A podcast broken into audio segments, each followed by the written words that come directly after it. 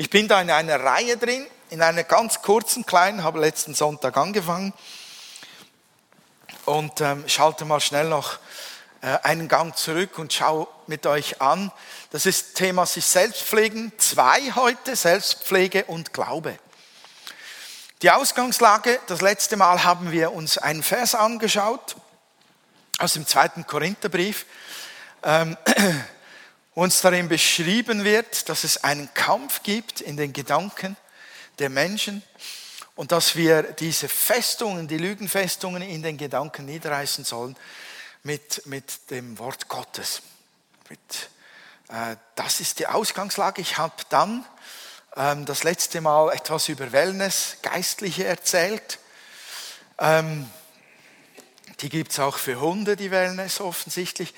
Ich habe davon gesprochen, dass sich selber die, die eigenen Gedanken zu pflegen und diese Gedankengebäude herauszufinden, zu entlarven und zu bekämpfen, die falschen, dass das mit geistlicher Fitness zu tun hat und dass das auch damit zu tun hat, womit ich mich ernähre, welche Gedanken ich in mich hineinlasse, welchen Gedanken ich da Raum gebe.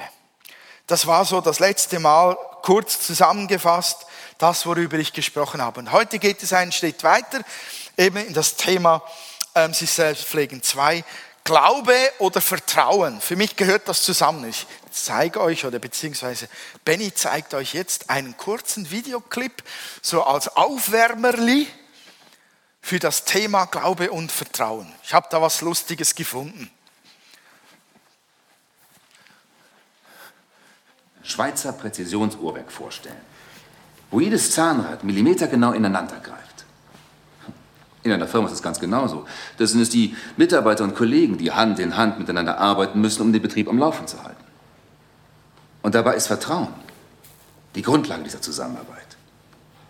Ich muss meinem Kollegen vertrauen können. Und das sollen Sie jetzt erfahren. Also, schließen Sie bitte die Augen und lassen Sie sich fallen.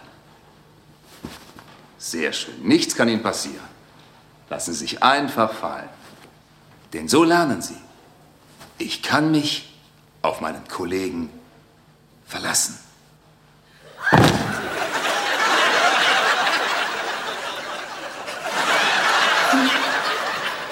Gut, dann äh, jetzt umgekehrt.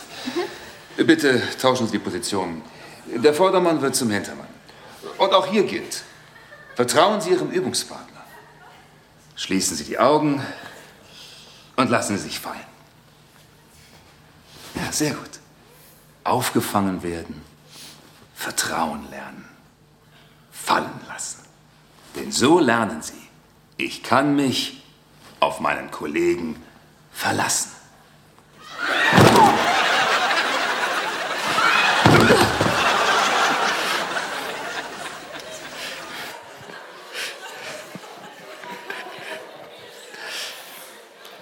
War schade Wäre schade, schade gewesen, hätten wir das nicht, danke Benny, hätten wir das nicht hingebracht.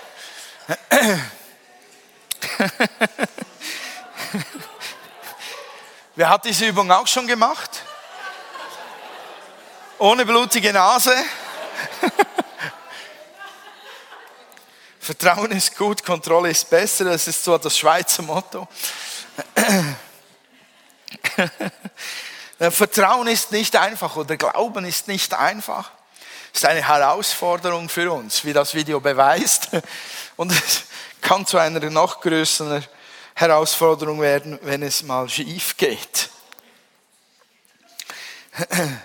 Aber jeder von denen hat einen Schritt gewagt. Und zwar hat er aufgrund des Trainers, offensichtlich des Teamtrainers, hat er es einfach gewagt. Oh, jetzt hat es wirklich jemand verwünscht. He? Also, wenn du es lustig findest, du darfst gerne weiterlachen, stört mich nicht.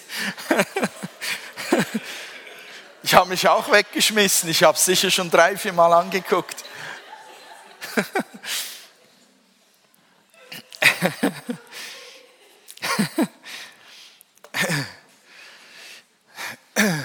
Wie, wie entsteht Glaube eigentlich? Wie entsteht Glaube bei Kindern? Ist eigentlich ein Geheimnis, was man bei Kindern sieht, ist, dass, dass die Beziehung zu den Eltern eine wichtige Rolle spielt, dass sie den Eltern glauben, das, was sie als Vertrauensperson definieren in ihrem Herzen, ohne es bewusst zu tun, vertrauen sie ihren Eltern und das ist Vertrauen bildet einen Glauben, der dem Wort der Eltern glaubt. Was ich in meinem Denken für Festungen habe, hat mit Glaube und Vertrauen zu tun in die Personen, denen Worte ich aufgenommen habe, denen ich Glaube geschenkt habe und die ich in meinem Herzen verankert habe. Also ein, ein einfaches Beispiel ist, wenn, wenn äh, Mami zu einer Vierjährigen, zu seiner Vierjährigen sagt, du bist eine Prinzessin, dann glaubt die das.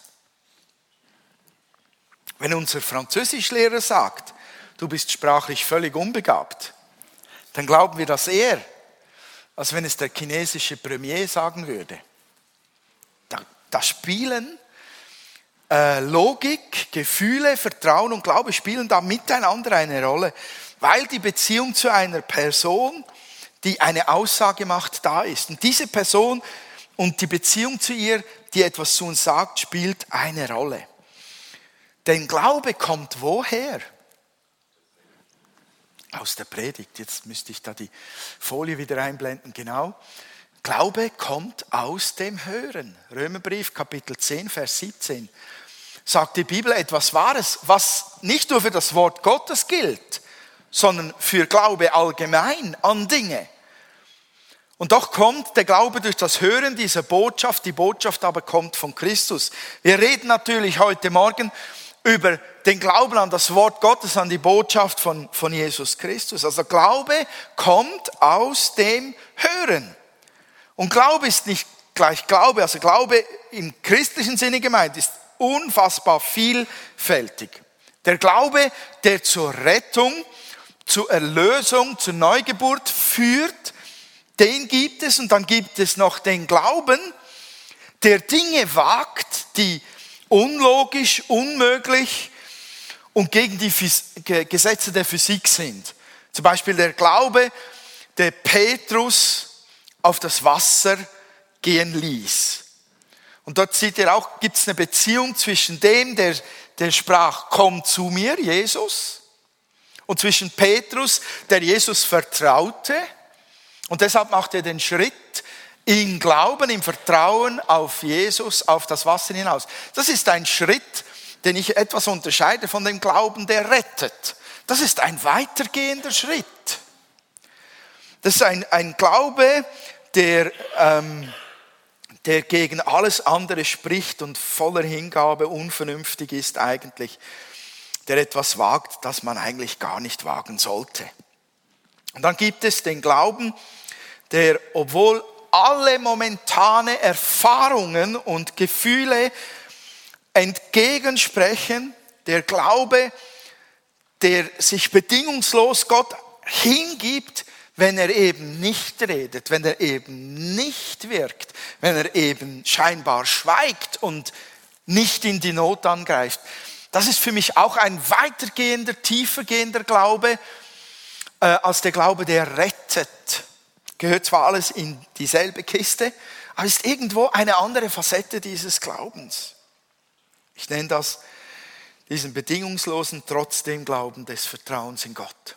Auch wenn er schweigt, auch wenn er nicht handelt, zu handeln scheint, auch wenn er nicht zu retten scheint, ich glaube weiter, ich vertraue weiter an ihn.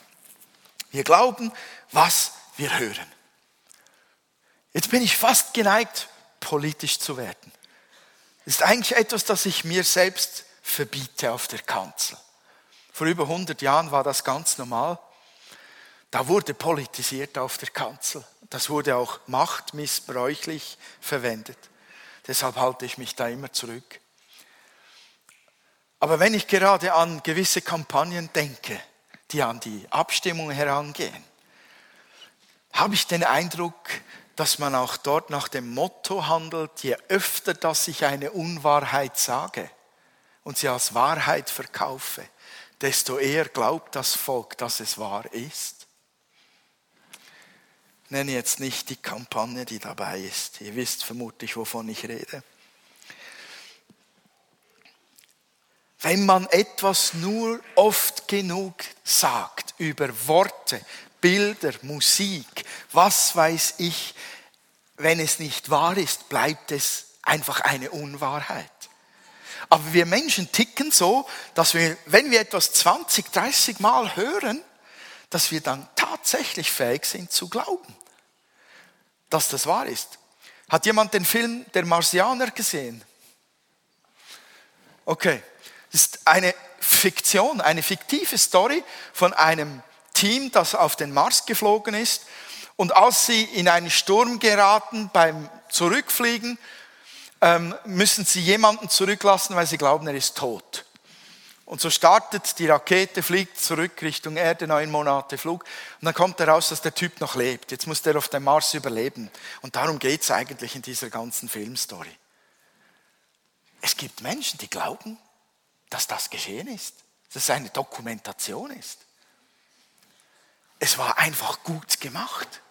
Eine tolle Story, die das Herz berührt die die Wünsche beflügelt der Herzen.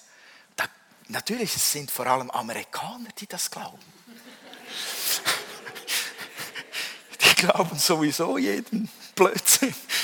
Äh, vorsichtig sein hier. Aber wenn man etwas gut genug verkauft, und es ist noch so unwahr, es gibt immer Menschen, die, die glauben das, weil Glauben mit dem Hören zu tun hat. Wir müssen prüfen, wenn wir hören, ist das wahr oder ist das nicht wahr?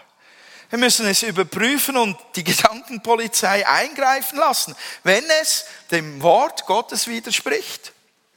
Denn wir Christen funktionieren hundertprozentig genau gleich. Die Fundamente von unserer Prägung oder von unserem Leben, unsere Erziehung, wie haben, die auf, wie haben wir das, das alles aufgenommen? in denen dass wir zugehört und geglaubt haben, weil Papa oder Mama es gesagt hat. Wenn Mami sagte, die Herdplatte ist heiß, da greift man nicht drauf. Da habe ich es noch ein paar Jahre lang geglaubt und dann habe ich es selber ausprobiert. Danach wusste ich, ist wahr, macht man nicht, tut weh.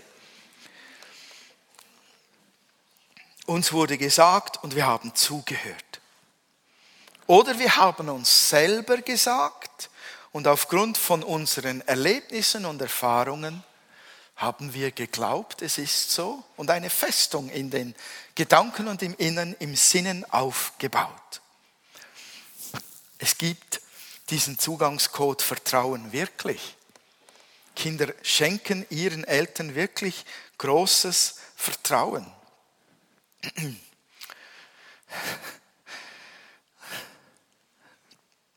Bin ich in meine Predigt verrutscht. Manchmal testen Kinder dann das aus. Wir sagen ja dem Pubertät, oder? Dann wird alles mal hinterfragt, was die Eltern jemals gesagt haben, was sie sind, ob die Welt wirklich so funktioniert, wie sie behauptet haben. Da wird alles ausgetestet, nachdem das man mal gesagt hat, innerlich stimmt doch gar nicht. Und vor allem, sie wissen es besser, oder? Das ist ganz ein normaler Prozess.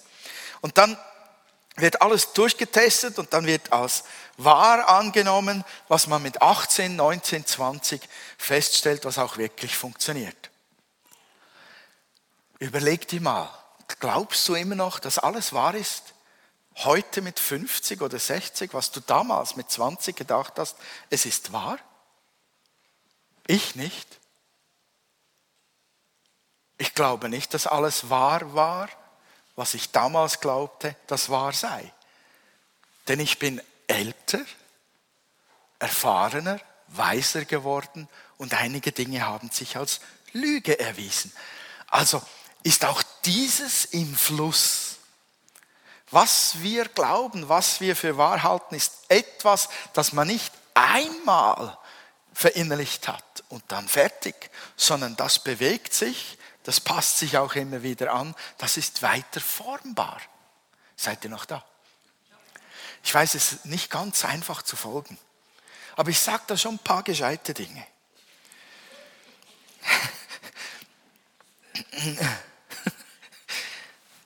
Es ist grundsätzlich wichtig, dass wir festhalten, Glaube hat mit Vertrauen zu tun, mit Vertrauen, mit Beziehung in eine Person, die spricht. Werbung funktioniert genauso. Optisch wird uns gesagt, dem kannst du vertrauen. Es ist etwas schwieriger, diesem Herrn da abzunehmen, dass er mit Nivea Antifaltencreme sehr glücklich ist. Irgendwie passt es nicht, oder? Passt viel besser zu ihr. Keine Ahnung wieso. Die Psychologen könnten jetzt das erklären, warum sie logischer ist für Falten, Antifaltenwerbung als er. Viele Falten hat er auch nicht. Aber mich stört schon die Frisur. Dann, dann der Anzug. Also der gehört in eine Bank, aber nicht auf eine Nivea-Werbung. Aber der da ist Chef bei der Nivea. Und sie macht Werbung für die Creme. Ich finde es wichtig, dass wir, dass wir spüren, dass, dass Glaube, Vertrauen in Dinge, die wir hören und sehen, dass das etwas sehr Dynamisches und Vielfältiges ist. Und es löst automatisch Gefühle aus. Automatisch. Und diese Gefühle sind irgendwo da und gleichzeitig sind sie im Kopf und, und irgendwie überall. Da geschieht so viel, wenn man mit uns kommuniziert. Auf unterschiedliche Art und Weise. Es ist so spannend. Und es geht darum, auch das, das ähm, es geht darum, dass wir, äh, dass wir uns fragen, wenn wir in uns selbst hineinhören und uns selbst reden hören, gerade in Glaubenssachen, die den christlichen Glauben anbelangen, dass wir uns fragen, stimmt das wirklich? Ist das wirklich wahr? Das ist alles manipulierbar. Und wenn Menschen zu uns reden, müssen wir uns fragen, glaube ich dir? Kann ich dir wirklich vertrauen? Bist du vertrauenswürdig? Und es gibt tatsächlich eine absolute Wahrheit, ich habe das schon letzten Sonntag gesagt, die uns hilft, diese Dinge zu testen, die da von außen an uns herankommen. Es gibt sie noch, diese absolute Wahrheit, auch in der postmodernen Zeit. Auch wenn man heute davon redet, es gäbe sie nicht, die absolute Wahrheit. Ich glaube, es gibt sie. Das ist das Wort Gottes, was Gott gesagt hat. Und dieses Wort verdient unser Vertrauen. Und nur mit diesem Wort gemessen sollten wir Aussagen Zugang gewähren, die, die mit diesem Wort übereinstimmen, damit sie in uns drin sich verfestigen, Festungen werden, damit wir geistlich fit und gesund und stark bleiben. Der Rest gehört abgerissen. Es gibt einen zweiten Punkt, der in diesem ganzen dynamischen Bereich drin auch sehr wichtig ist. Ich rede viel über Gedanken, über Worte, die in uns hineinkommen und unser Sinnen beeinflussen, aber Glaube und Worte, an die wir glauben, Festungen in uns, unser Sinnen, das verknüpft sich mit Gefühlen. Da können wir gar nichts dagegen tun. Das ist nicht nur ein Gedanke, der im Kopf bleibt, sondern der geht irgendwo in unser Inneres hinein und erzeugt Gefühle. Und es bilden sich Festungen der Gefühle. Der Glaube aber an Gott und an sein Wort ist kein Gefühl. Der Glaube an Gott ist eine Entscheidung. Das sagt uns die Bibel x-fach in verschiedensten Geschichten. Jesus hat nie gefragt, Petrus, wie fühlst du dich? Magst du aus dem Boot steigen? Gesagt, komm. Petrus musste sich entscheiden, entgegen jeder Vernunft und jedem Gefühl, aus dem Boot zu steigen. Echter Glaube geht immer volles Risiko. Also, wenn wir es richtig hart herausschälen, Echter Glaube hat nichts damit zu tun, dass ich jetzt mich fähig fühle, dem Wort Gottes entsprechend zu handeln. Ich fühle mich heute gut genug für eine prophetische Rede. Das hat nichts mit Glauben zu tun, das hat mit Fühlen zu tun. Versteht ihr es? Oder ich, ich fühle mich heute einigermaßen fit, für einen Kranken zu beten. Das hat nichts damit zu tun, sondern wir vertrauen dem Wort Gottes und wir glauben, was die Bibel sagt. Und, äh, und dann entscheiden wir uns, den Schritt zu tun. Wir entscheiden uns auch entgegen unseren Gefühlen, Dinge zu tun, die das Wort Gottes sagt. Ist das irgendwie nachvollziehbar? Also Abraham opfert Isaak. Papi opfert seinen Sohn. Das, ist doch, das hat doch nichts mit Gefühlen zu tun, oder? Also doch, schreckliche Gefühle für Abraham. Uh, unvorstellbarer Stress. Was verlangt Gott von diesem Menschen da, seinen Sohn zu opfern und diese ganze Wegstrecke, die da gehen, die, da, die beiden gehen, Vater und Sohn, Vater weiß, was er mit dem Sohn vorhat. Mein Gott, was für ein Gefühlssturm. Dann legt er ihn da auf den Stein, das Messer packt er, keine Ahnung, was alles abging in, in Abraham. Also es muss ja furchtbar gewesen sein.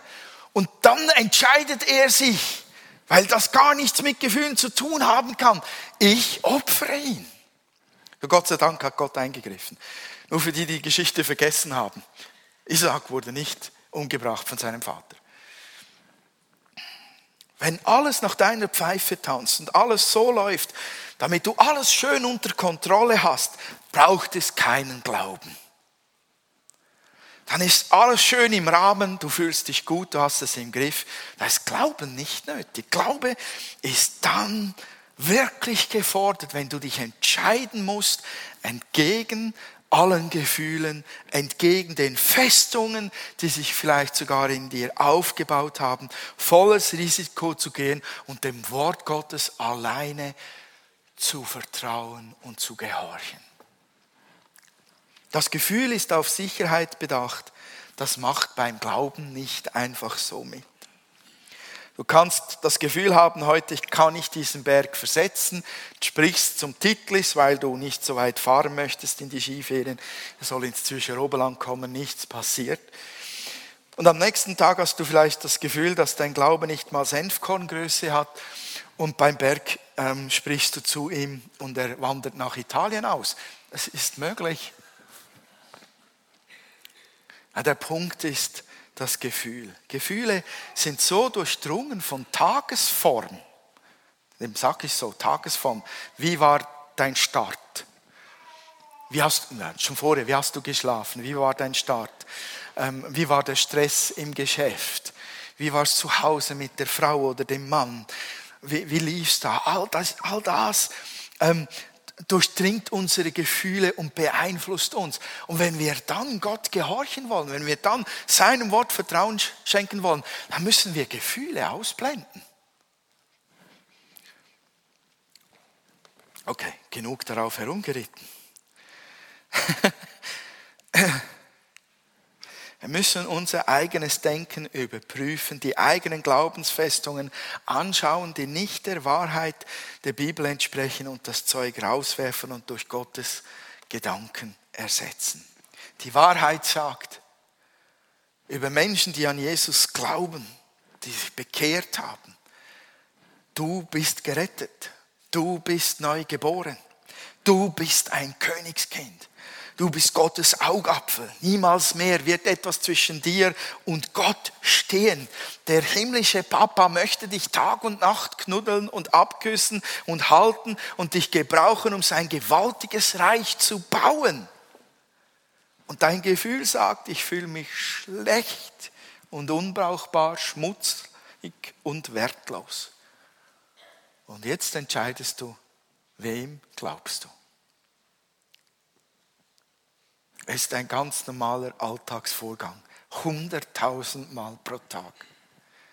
Sehen wir, wie wichtig es ist, zu schauen, was in unserem Sinnen drinsteckt, was unsere Gedanken leitet und prägt, was wir hineinlassen und welchen Dingen wir Raum geben. Ich möchte euch ermutigen, zu entscheiden, wem vertraue ich, welchen Dingen schenke ich wirklich mein Vertrauen, wem glaube ich. Und das gilt auch für die Festung der Erfahrung. Die Festung der Erfahrung ist ebenso ähm, nachhaltig und, und entscheidend wie die Gefühle, insbesondere bei negativen Erfahrungen. Wir wissen alle aus den Statistiken und Psycholo psychologischen Büchern, dass die negativen Erfahrungen uns stärker prägen als positive. Ist einfach so, wahrscheinlich weil wir eine gefallene Menschheit sind.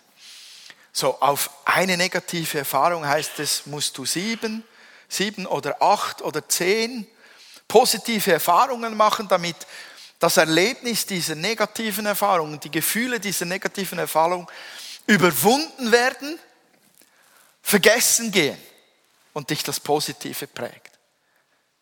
Eins zu sieben oder eins zu zehn, je nachdem, vielleicht auch wie dein Leben aussieht im Moment. Schon eine Herausforderung, dass wir die negativen Erfahrungen besser im Gedächtnis behalten als die positiven. Das müsste Gott unbedingt dringend umkehren in uns, weil es uns einfach gut tut. Und vielleicht ist es gerade mit den Erfahrungen mit Gott auch so. Vielleicht mit den Gebeten, die du schon gebetet hast, mit dem Glauben, den du schon freigesetzt hast, mit den Wagnissen, mit den Konferenzen, wo du warst. Und was weiß ich noch, vielleicht gab es da viele negative Erfahrungen und die prägen dich auf die nächste Konferenz hin. Er bringt sowieso nichts, da bleibe ich gerade daheim. Oder der, der hat damals das, das gesagt. Vor 30 Jahren hat er solch einen Blödsinn rausgelassen. Gehe ich nie mehr hin an solch eine Konferenz, wo der Mann redet oder die Frau. Wir haben die größte Speicherkarte der Welt in unserem Brain, in unserem Hirn. Das Gedächtnis. Das Erlebnisgedächtnis. Wenn wir als normale Menschen Worte beurteilen, dann werden die auch aufgrund von unseren Erfahrungen überprüft. Das geht 100 Millionen Mal schneller als in jedem schnellsten Rechner des Planeten. Zack, schon haben wir das Wort bewertet. Wie war das? Was habe ich damals erlebt? Was ist dabei herausgekommen, als ich gebetet habe, weil wir mit den Finanzen am Boden waren? Das geht in Sekundenbruchteilen, zack. Und schon bestimmt die Erfahrung vielleicht über das Wort Gottes die negative, oder wir entscheiden uns, nein, das Wort Gottes gilt, auch wenn ich da mal negative Erfahrungen gemacht habe. Versteht ihr den Prozess? Unsere Erfahrungen können zu Wahrheiten werden, die wir wirklich erlebt haben, aber die zu 100% dem Wort Gottes widersprechen. Ja, es ist so. Unsere Erfahrungen dürfen nicht über dem Wort Gottes stehen. Weil wir uns weiterentwickeln, weil Gott uns weitere Wege gehen lässt, weil Gott uns neue Dinge verstehen lässt oder weil Gott uns auch trainiert auf dem Weg, können unsere Erfahrungen von heute nicht der Maßstab von in fünf Jahren oder in einem Jahr oder in 20 Jahren sein. Der Maßstab muss ewig, immer, ganz alleine das Wort Gottes sein. Das Vertrauen muss dort hineinfließen. Amen. Dort könnte ich jetzt aufhören. Aber ich hänge da noch was dran. Weil Gott ist vertrauenswürdig. Ich möchte das proklamieren. Denn er hat sein Leben eingesetzt dafür. Er ist am Kreuz gestorben, weil er damit auch bestätigen wollte, mein Wort ist wahr und es erfüllt sich.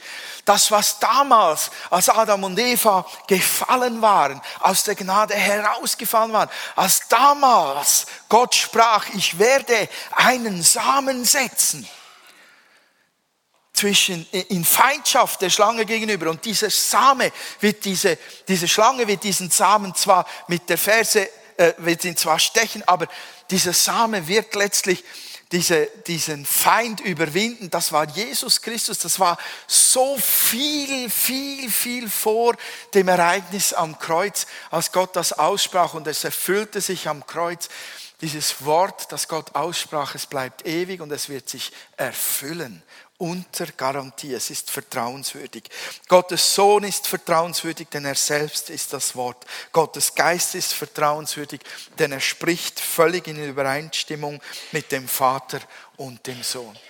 Ich möchte euch ermutigen, einen Lebensstil des Vertrauens ins Wort Gottes zu weiterzuentwickeln und die Gedanken, die Festungen, die Gefühle und die Erfahrungen, die ihr gemacht habt, die Gott entgegenstehen, seinem Wort entgegenstehen, dass ihr die niederreißt, damit ihr geistlich fit und im Sinnen stark genug seid, um den Weg zu gehen, den Gott für euch gedacht hat.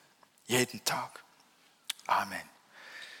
Habe euch da noch ein herziges Schlussbild. Ich weiß gar nicht, ob ihr das erkennt. Muss vielleicht das Licht, genau, muss etwas dimmen. Was seht ihr da?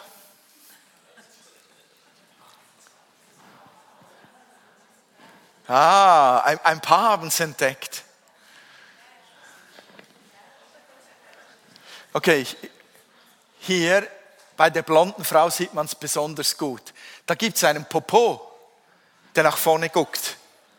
Also kann das, die ganze Haarpracht nicht vom Mann sein sondern es ist eine Frau, die ihn umarmt. Auch hier ist es dasselbe. Man sieht es an den Popos, die da nach hinten gucken. Ich habe das Bild so cool gefunden, weil es alles anspricht. Das Gefühl, also dieser Bart, ich finde ihn schrecklich lang. Macht mir Angst. Macht mir fürchterlich Angst. Aber ich finde es irgendwie doch noch cool, also musste ich ein zweites Mal hinschauen. Und dann entdeckte ich, dass da was nicht stimmt und habe gemerkt, das ist ja täuschend. Das ist ja Täuschung und da geht es noch um Haare, um, um äh, Shampoo. Ich habe gedacht, das ist ein gutes Schlussbild, damit es uns daran erinnert, dass wir nicht allen glauben sollen, was wir hören und sehen. Amen.